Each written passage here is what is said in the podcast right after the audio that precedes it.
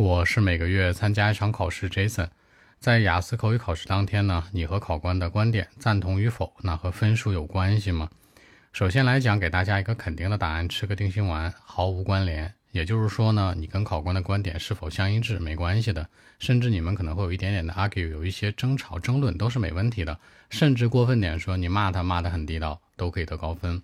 所以注意核心是什么呢？是语言的输出，只要很地道。是不影响分数的。你观点赞不赞同又怎样呢？第一和第三部分十几个问题，对不对？那都是 OK 的。其次呢，就是说在回答的时候呢，一定都要正确的一种肯定答案吗？不用。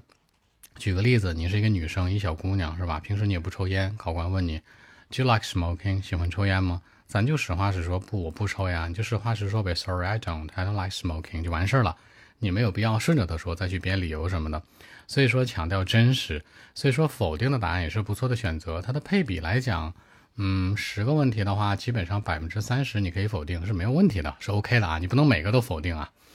第三个环节最重要的是什么呢？你除了尝试肯定回答、否定回答之外呢，你也可以拒绝回答，因为你要知道呢，你是考生，你不是汉语百科知识的一个。那种 bibliography 就是我们所说那种汉语百科知识词典。那这个考试也不是那种考场的问答，你要什么都知道，对吧？大家不要带入到这样的一种情绪当中，觉得说他问我什么都应该知道。考官第三部分跟你聊了聊经济，呃，跟你聊了聊文化，甚至跟你聊了聊一些这个考古的事儿。那不知道就不知道嘛，对不对？比如考官问你说，Jason 呀，你知不知道这个海底的某种这个深海这个鱼油咱能不能吃啊？对我们的眼睛健不健康啊？这种很刁钻的、很抽象的题。我就不知道啊，So what？你就直接说呗，Sorry，I've got no idea，你就可以了。如果考官这个时候呢，他还是非常期待你能够说出来一些，就编就可以了。你可以说，But my friend told me，我朋友跟我讲过呀。你随便说，你猪会飞都没事，明白吗？就猪会飞跟你没关系，我朋友说了。所以说正常来讲是什么呢？三种回答模式，你可以肯定。你可以否定，你可以拒绝回答。